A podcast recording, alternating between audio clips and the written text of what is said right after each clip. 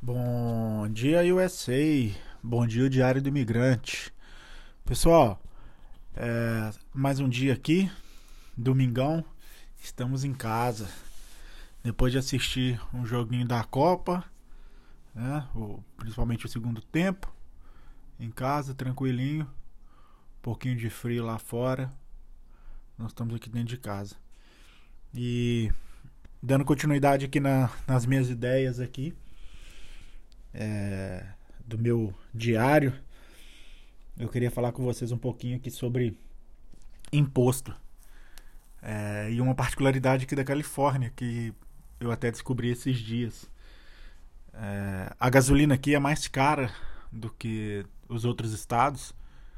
Eu acompanho algumas pessoas que ainda estão em Boston, né, que eu conheço. E acompanho também alguns canais de youtuber que moram na Flórida. E aí o cara tava lá reclamando que a gasolina tava 3,30 o galão, né? Aqui você paga pelo galão que dá 4 litros e alguma coisa. E aí ele reclamando 3 e pouco. E aqui a gente tá pagando 5 dólares. E ele lá reclamando, poxa, a gasolina subiu muito e tal. E aqui a gente paga 5 dólares. Então a gasolina é mais cara. Por quê? Por que, que a gasolina é mais cara? Eu tinha aquelas teorias de. Ah, não tem nenhuma refinaria aqui perto, é longe, tem que transportar, não sei o que tal. Pessoal, mas não é nada disso. É, é até é até meio de duvidar no começo, mas depois vocês pesquisam aí. E se vocês tiverem alguma informação diferente da minha, tô aberto a ouvir aqui. E, e, e vejo, vejo, se eu coloco aqui uma maneira de vocês comentarem aí e tal. É, a gasolina aqui é mais cara por efeitos estéticos da, da poluição, né? Por, do, do, daquela nuvem cinza que a gente vê. A gasolina aqui tem um tratamento que ela vai emitir menos, não é menos gases, tá, pessoal? Não é, não é uma gasolina mais pura não. Já tentaram falar isso, mas não é isso não. A gasolina aqui é mais cara porque ela não emite tanta fumaça do que a gasolina normal. Então você não vai ter aquele aspecto de cidade poluída com aquela, com aquela fumaça cinza de poluição. Não sei como é que eles fazem isso. Eu até duvidei no começo. Mas a gasolina aqui é uma gasolina que sai do cano de descarga do carro com menos fumaça. Então assim você vê um céu mais limpo, você vê o céu mais, mais sem aquela nuvem cinza, sabe, de poluição. Interessante isso. E aí com isso você paga mais caro. Não para não para proteger é, é, o mundo, né? Porque ela polui e, e, como as outras. Mas ela tem esse efeito estético. Eu nem sabia que isso era possível. E então você paga gasolina mais cara. E aqui também tem uma taxa de produtos de 7,75. Ou seja, você vai numa loja, por exemplo, você vai comprar um produto eletrônico. Aí você vê o valor dele lá. E aí, na, na, na prateleira, né? Quando você vai no caixa, você tem que acrescentar 7,75. Mas o legal aqui é que eu já falei em outro áudio, é que comida você não tem comida em supermercado, você não tem esse imposto. É, produto de, de, de, beleza tem. E aqui a gente não bebe água, né? A gente não, não bebe água. Aqui a gente não bebe água de filtro, né? A gente não tem aquele filtro comum igual no Brasil, aquele filtro na torneira, aquele filtro, velho filtro de barro, a gente não tem isso.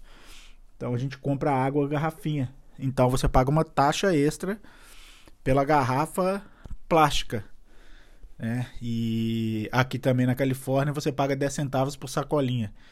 Que esse esse da sacolinha para mim é a grande piada do universo. Por que, que eu falo isso? Porque se antigamente eu ia no supermercado e pegava uma sacolinha plástica e a sacolinha plástica era uma sacolinha resistente, eu colocava essa sacolinha aqui no meu lixo.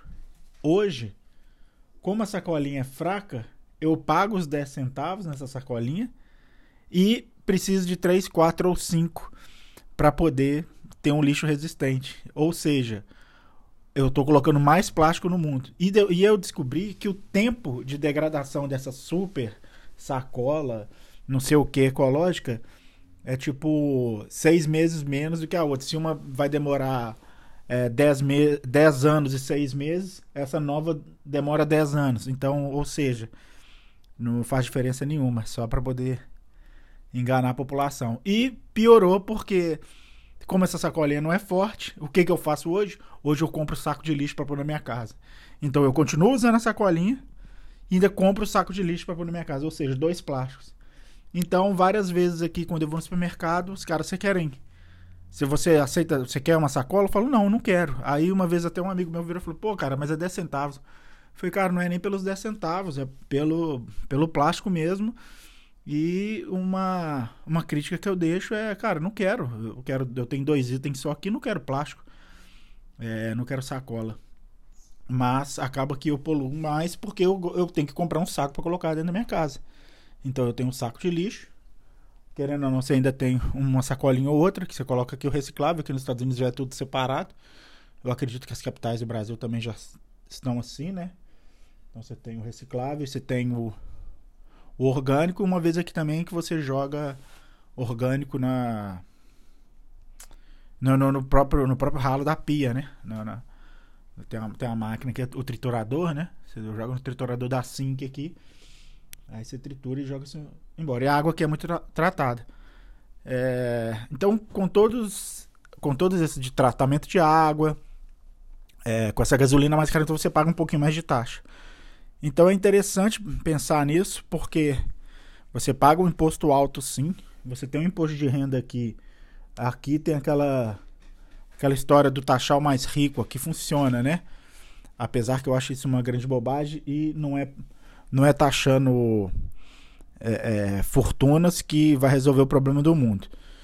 E então você aqui funciona assim: se você ganhar até um valor X, você tem um desconto X do seu pagamento. Se cada vez que você vai ganhando mais, esse desconto vai aumentando. Chega ao absurdo de 40, 45% das pessoas que ganham mais. E então o que, que acontece? Por isso que eu falo que taxar não funciona. Porque se você conversa com qualquer um que tenha um pouquinho mais de condição financeira, aqui na Califórnia tem várias pessoas assim, é, os caras abrem empresa em outro país. Os caras abrem empresa em outro estado, porque aqui você tem, perto de Washington aqui, na divisa com a Califórnia, Washington aqui, tem um estado aqui em cima que você não tem taxa nenhuma. É, esse estado, é, New Hampshire, também eu sei, que não te cobra nada de imposto. Você vai lá, compra eletrônico, você compra comida, você compra carro, tudo sem, sem esse 7,75% a mais. Então você não tem essa taxa. Então o que, que o cara da Califórnia faz? Ele tem uma empresa aqui, só que a sede dele lá. Vou chutar aqui o Oregon, né? Não sei se o Oregon também é. é não sei se é Maryland. Tá, vou, vou, vou dar o exemplo de New Hampshire que fica mais claro. Por exemplo, o cara mora aqui na Califórnia, mas o endereço e a residência da empresa dele é lá em New Hampshire. O cara tem lá um escritório, ele mantém lá dois, três funcionários, quatro, cinco, sei lá quantos, e ele não paga a taxa de produto, porque se ele precisa de algum produto aqui, ele manda um funcionário dele comprar lá e, e manda enviar. Aqui você tem uma facilidade muito grande, né, com as empresas de transporte. Então você consegue mandar um produto e facilita. Às vezes é mais barato comprar desse jeito que comprar na Amazon, por exemplo. E também quando o cara chega no final do ano que ele tem que pagar um imposto de renda federal, ele paga o dele aqui pessoal, como ele ganhou o mínimo, e a empresa dele que está lá no estado que, que paga que não tem taxação ou imposto, é, e aí só que tem taxação de imposto de renda e esse, geralmente esses estados a taxação de imposto de renda também é menor. Aí ele paga esse valor menor da empresa dele. Outra coisa que tem acontecido muito aqui Aí o pessoal tá fugindo muito pro Texas. Por quê? Porque exatamente o Texas fez isso. O governo do Texas diminuiu o imposto para empresa. Então os caras estão saindo daqui. O famoso Vale do Silício aqui. Hoje várias empresas estão saindo do Vale do Silício. Eles deixam uma sede aqui, mas a, o, o, o principal, o número um da companhia, fica em outro estado. Exatamente por causa disso. Então, ficar nessa de taxar riqueza, taxar isso, taxar os mais ricos, é, nunca vai funcionar por causa disso. É, vídeo exemplo das pessoas na Argentina indo para o Uruguai. Né? O, o, a grande debandada de Argentina para o Uruguai, conforme a inflação da Argentina tá uma loucura, a galera tá indo para pro Uruguai. E é mais ou menos a mesma coisa aqui. Só que aqui, como o país são Estados Unidos, né? São vários estados juntos, cada estado tem sua lei. Então você tem essa facilidade de mudança de governo dentro do próprio país. Então tem várias pessoas indo para o Texas, abrindo empresa ou deixando a sede, né, a sede principal da empresa nesses estados e pagando uma taxa menor, mas vivendo aqui. E como eles têm dinheiro mesmo, eles pegam um avião daqui para lá, avião de lá para cá e é, é, via, viajam e para eles é facilidade. E aí vem aquela teoria da poluição, né? Aí o cara na casa dele ele tem um Tesla, né? Ele tem um carro elétrico que é gerado com baterias de, de lítio, que é altamente nocivo para retirar isso da Terra. Então o cara tem isso e ele carrega o Tesla dele através de de um sistema fotovoltaico, né, um sistema solar na casa dele, mas ele pega um avião, vai pro Texas e, no final de semana ele volta para cá. Só o que ele faz essa viagem, ele já poluiu o mundo todo de novo. Então fica dentro desse looping aí de, de mentira, né? Aqui a Califórnia exigiu até 2035 todas as empresas é, produzirem só carros elétricos. Só que ninguém falou que se todo mundo ligar o carro na tomada, o, o, o Estado não tem produção de energia suficiente para poder prover energia para todo mundo. Uma vez que aqui a gente tem uma usina nuclear aqui entre San Diego e Los Angeles.